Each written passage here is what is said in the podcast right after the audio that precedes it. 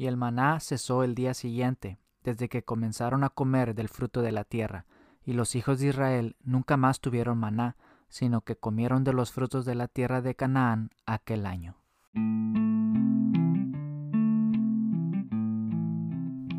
Hola, ¿qué tal? ¿Cómo están? Bienvenidos una vez más al podcast de Regénesis. Bienvenidos a este episodio. Estamos hablando acerca del libro de Josué 5, del 1 en adelante, y estamos viendo las cinco claves para un año de bendición. Y el tema que vamos a tratar el día de hoy es acerca de la madurez. Ya vimos acerca de que una de las primeras claves para tener un año de bendición es no tener temor la segunda clave era el ser consagrados. La tercera clave es alinearnos a los tiempos del Señor. Y esta cuarta clave es el ser maduros. Vuelvo a repetir, lo que cruzamos o lo que cruzamos el año pasado fue un tiempo que nos enseñó.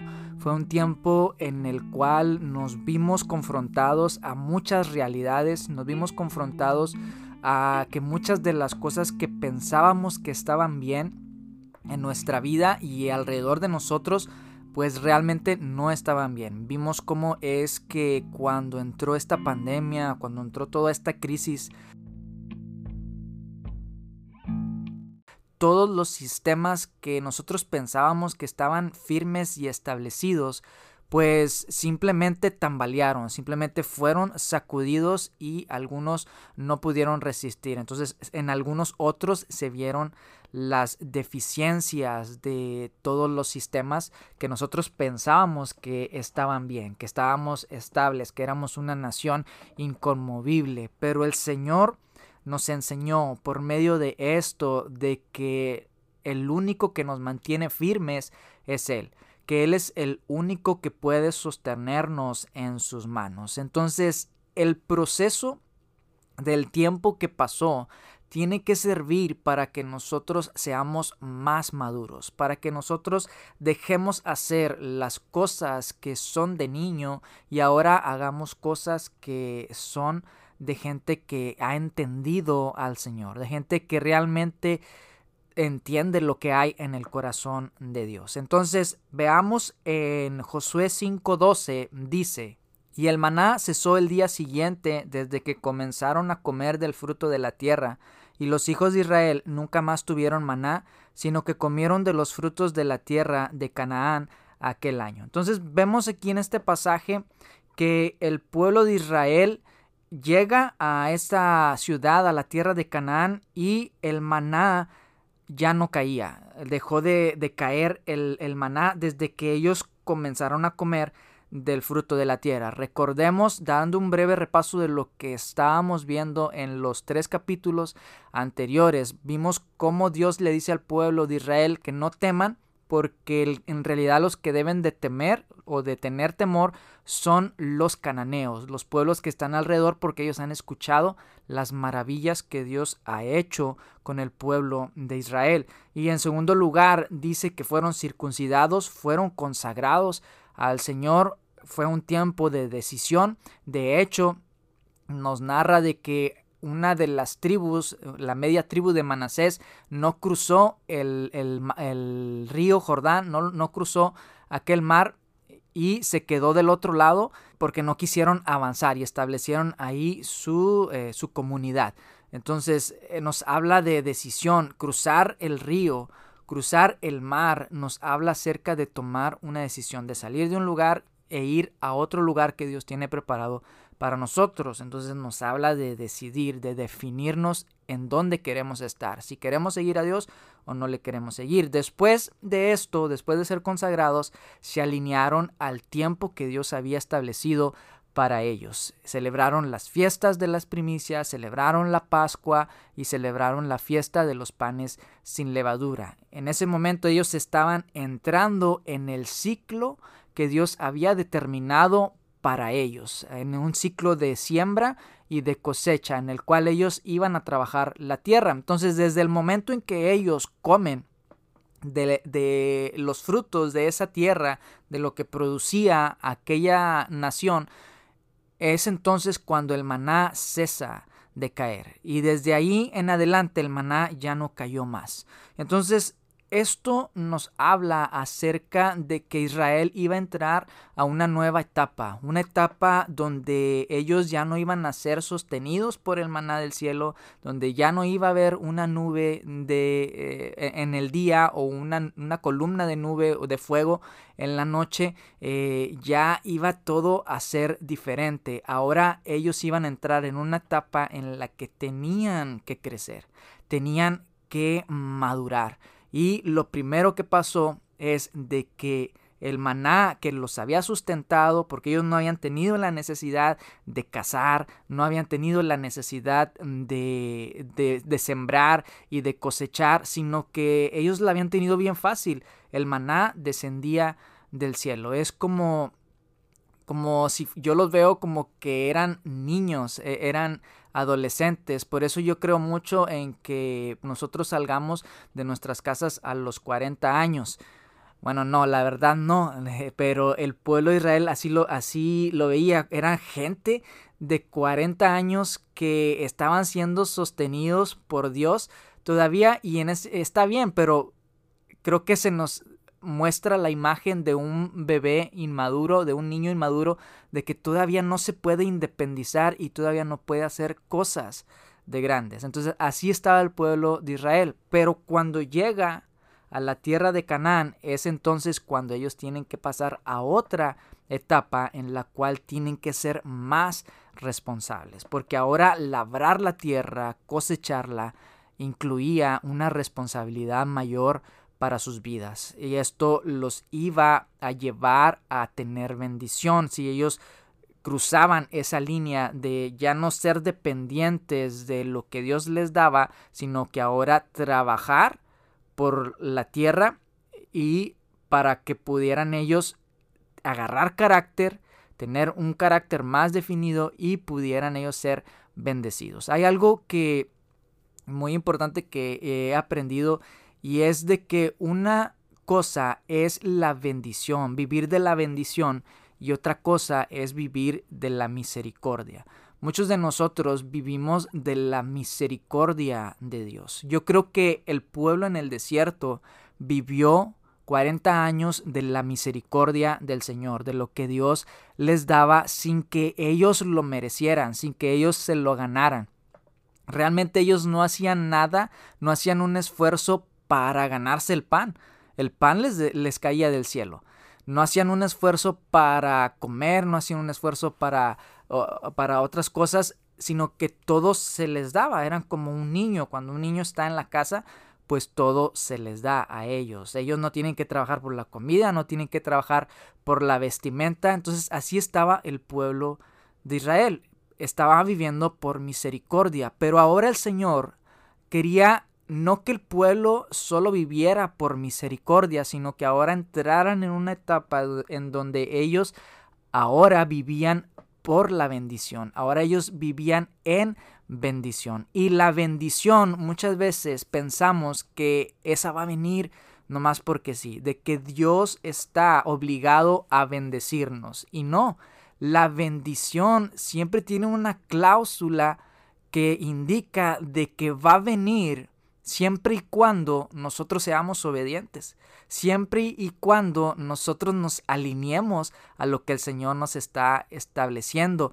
Por eso el pueblo de Israel, cuando llega ahí, celebra las fiestas, ya estaban entrando en un en una etapa en la que ellos iban a trabajar, se iban a alinear al Señor, a los tiempos de Dios, para que de esa manera ellos pudieran ser bendecidos. Cuando llegaron ahí a la tierra de Canaán, ellos empezaron a alinear muchas cosas. Empezaron a confiar en Dios en una manera diferente, empezaron a consagrarse al Señor de una manera diferente y ahora ellos iban a trabajar por la tierra. Entonces, una cosa es la misericordia de Dios, vivir por la misericordia de Dios y otra cosa es vivir en la bendición del Señor. La bendición viene por medio de la obediencia. Cuando uno es obediente, cuando uno se guarda para el Señor, el Señor le da de su bendición. Entonces vemos aquí que el maná deja de caer. El maná ya no los sustentaba. Ahora ellos ya podían comer del fruto de la tierra. Y haciendo un paréntesis en cuanto a esto del maná, imagínate, me pongo a pensar en cuanto a, esto del maná y yo digo, ¿cómo es posible que estas personas habían comido una cosa que caía del cielo, que tenía un aspecto como de escarcha y que dice que se había a hojuelas eh, con miel? Eh, ¿Cómo es posible que ellos por 40 años pudieron alimentarse de esto? O sea, no, es algo que yo no puedo comprender porque realmente cuando uno come lo mismo por una semana, imagínate comer lo mismo, lo mismo por una semana, por más delicioso que sea lo que te estás comiendo y por más que te guste lo que te estás comiendo, llega un momento en que te hartas de estar comiendo las mismas cosas. Eh, o sea, realmente es algo que yo no entiendo. Pero algo que me llama la atención es de que ese maná que venía de parte de Dios tenía todos los nutrientes que el pueblo de Israel necesitaba. O sea, era bien simple, era pan que caía del cielo, que tenía cierta forma y que tenía cierto sabor, pero lo sorprendente es de que aunque era pan, tenía todos los nutrientes que el pueblo de Israel necesitaba. O sea, imagínate, no era un pan cualquiera,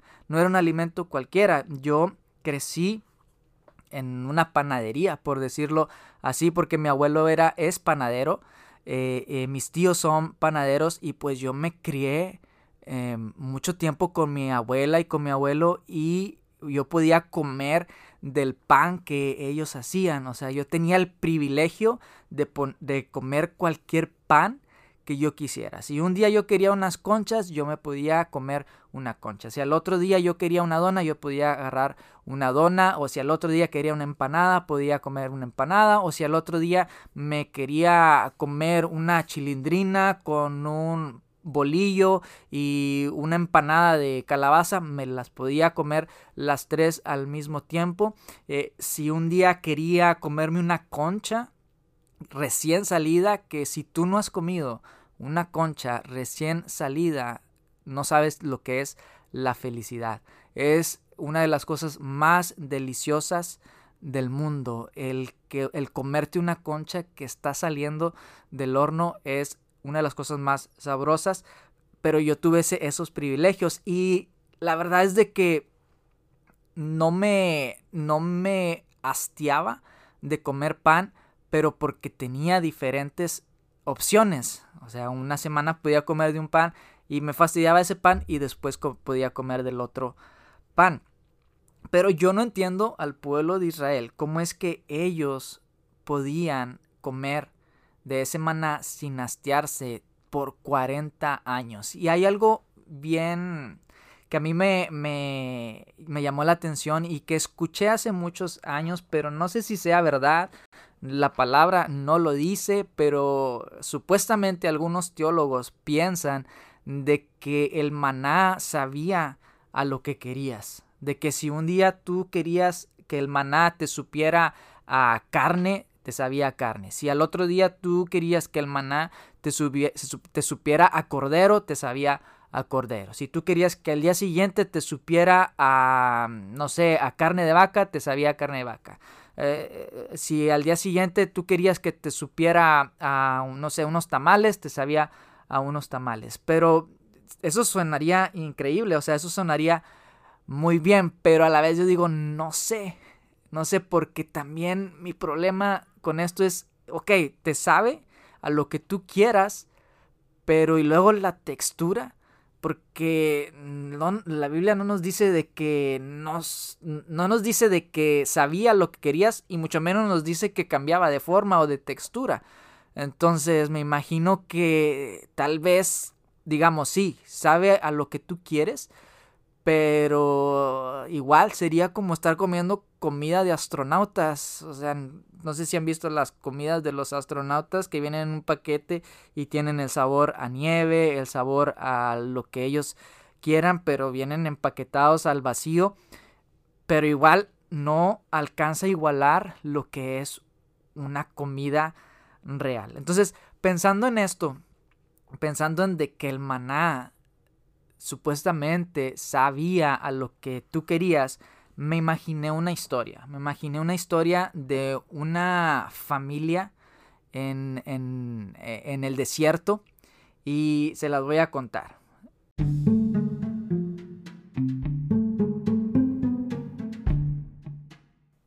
Una familia en el desierto, después de una gran prédica de Moisés en el servicio, se está poniendo de acuerdo para ver a qué les va a saber ese día el maná.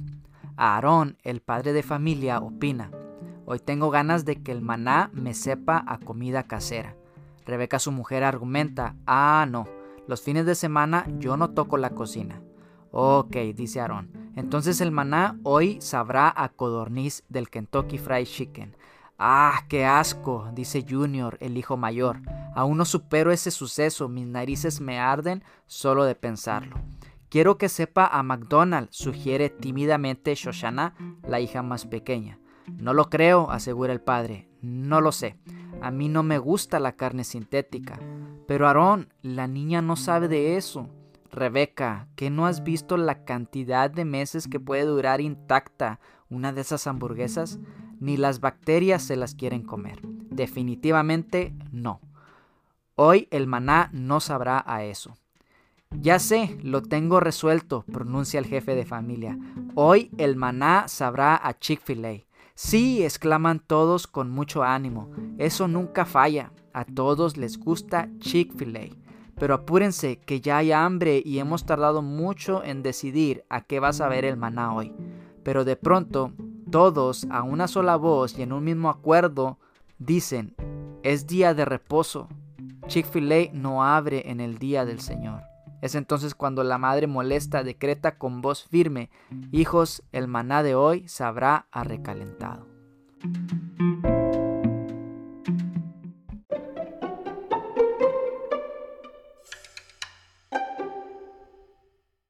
No sabemos realmente si el maná sabía a lo que uno quería, pero una cosa sí sabemos, de que ellos fueron sustentados con este elemento y de que esto les ayudaba y les ah, proveía de todos los nutrientes necesarios que ellos necesitaban. Y el año pasado, cuando se vino toda esta crisis, cuando se vino todas estas cosas que vinieron a llenarnos de angustia, que vinieron a llenarnos de incomodidad, de preocupación, notamos algo bien importante y algo bien interesante, de que fuimos sustentados por maná del cielo.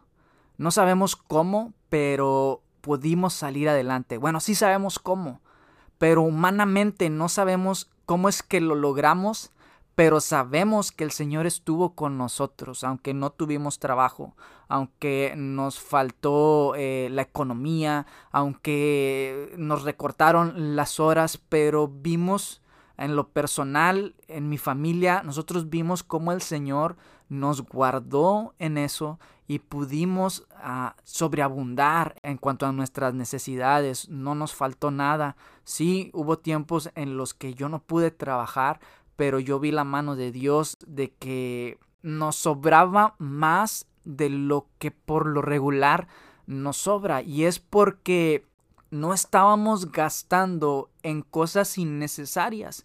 Estábamos gastando simplemente en lo que necesitábamos y entonces en eso aprendimos de que el Señor también quería aislarnos y parar nuestra, nuestra carrera para enseñarnos de que tenemos que ser buenos administradores de lo que tenemos, porque a veces somos muy malos administradores. Entonces, parte de ser bendecido es aprender a, a ser maduros, crecer en ese aspecto y aprender a ser buenos mayordomos de lo que el Señor nos está dando. Esa es una responsabilidad mayor. El pueblo de Israel estaba llegando a esa tierra y ahora el Señor estaba poniendo bajo su responsabilidad lo que pasara en esa tierra. Ellos iban a trabajar la tierra, pero a cierta época, en cierto tiempo, la iban a dejar descansar y ellos tenían que ser responsables en eso. Y también ellos tenían que mostrar su fidelidad y su confianza en Dios por medio del descanso, por medio del reposar. Entonces esto les hablaba a ellos de que tenían que crecer, tenían que avanzar, ya habían salido de Egipto, ya no eran esclavos, ahora eran hijos y ahora no solamente Dios quería que fueran hijos, que todo se les da, sino que fueran herederos. El heredero es el que sabe administrar la herencia, es el que ya es maduro para que le den la herencia y pueda él administrarla y hacerla crecer. Y de esto nos habla la palabra de Dios, de que el niño, mientras es niño, en nada difiere del esclavo. La diferencia entre un esclavo y un niño se hace cuando este niño madura, cuando este niño crece. Mientras tanto, mientras no crece, mientras no madura, sigue siendo como un esclavo, sigue estando en el mismo nivel, no se le puede dar la herencia, no se le puede dar la bendición. Y entonces el pueblo de Israel había sido liberado, había pasado por un proceso, había sido sustentado mientras había pasado por ese proceso, pero ahora estaban llegando a una tierra en la cual ellos tenían que mostrar la madurez adquirida en el desierto para sacar adelante la bendición, para sacar adelante lo que estaba en esa tierra y así poder ser bendecidos. Y alguna vez escuché de que la madurez no viene con la edad, sino de que la madurez es una decisión, la madurez es opcional, porque vemos hoy en día de que puede haber personas de 40, de 50 años y que aún son personas inmaduras y se comportan como jovencitos de 15, pero también podemos ver jóvenes de 20 años, de 25 años que ya tienen una madurez mucho más grande que la que tienen hombres de 40 años. ¿Por qué? Porque la madurez, la madurez es una decisión, no es algo que viene con la edad. Sí, en algunos casos viene también con la edad, con los años, con las experiencias, pero uno es el que decide madurar, uno es el que decide avanzar. Y mientras uno no avance en cuanto a su madurez, seguirá siendo como un niño, seguirá, seguirá siendo como un esclavo. Entonces es necesaria la emancipación. Abraham Lincoln promulgó la emancipación de los africanos, de los afroamericanos aquí en los Estados Unidos. Pero muchos afroamericanos nunca se dieron cuenta de que Abraham Lincoln había promulgado este, este edicto, que él había decretado de que los esclavos negros no iban a ser más esclavos. Él los, le estaba decretando la emancipación. Y este término de emancipación tiene que ver con algo legal, con que un niño pasa de ser un niño, de ser, de ser dependiente de sus padres, ahora ser independiente. Es alguien que ya se puede valer por sí mismo. Eso es lo que significa emancipar. Entonces Dios quiere que nosotros nos emancipemos, que nosotros crezcamos, que ahora nosotros nos esforcemos por valernos por nosotros mismos y que no dependamos de los demás, que no dependamos solamente de la misericordia, sino que avancemos y trabajemos por la bendición.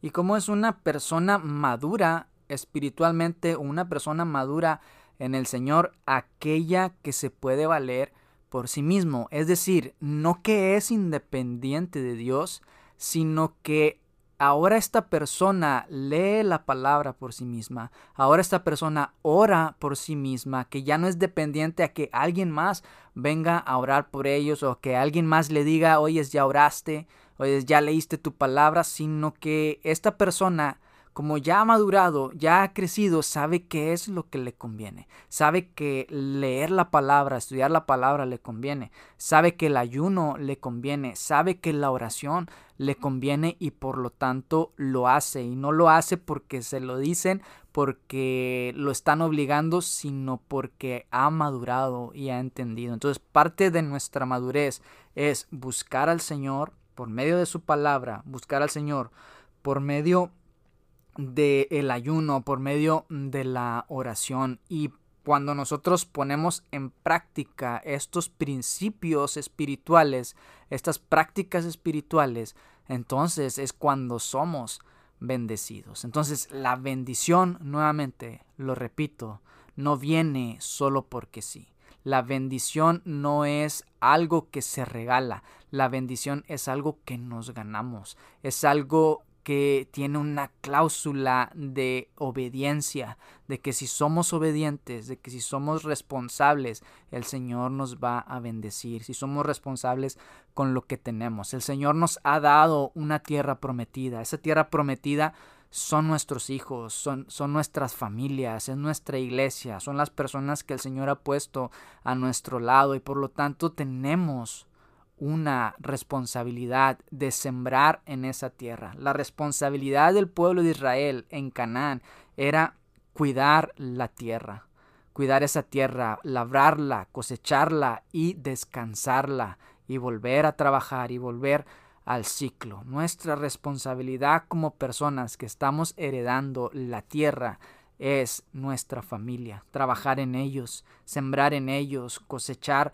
del, fruto, volver a sembrar, volver a descansar, volver a, trabajar y que sigamos ese ciclo de siembra y de cosecha en, en, nuestros hijos y en los que nos rodean, en los que están a nuestro alrededor y enseñar a otros de que así como nosotros ya somos independientes, de que ya buscamos al Señor por nuestra propia cuenta, igual enseñar a otros, reproducirnos en otros para que ellos también puedan crecer y llegue un momento donde también ellos se emancipen, donde también ellos se independicen de alguien, de un tutor que les esté diciendo, hey, haz esto, haz aquello, como dice, eh, como dice la palabra en el Nuevo Testamento, cuando dice que ustedes tenían sus cambiadores, tenían aquellos que los limpiaban, aquellos que les cambiaban sus pañales, pero ya, ya, ya pasó ese tiempo, ahora tienen que avanzar. Entonces nosotros ya no tenemos que estar con cambiadores, con, con, alguien que nos cambia los pañales, sino que ahora tenemos que avanzar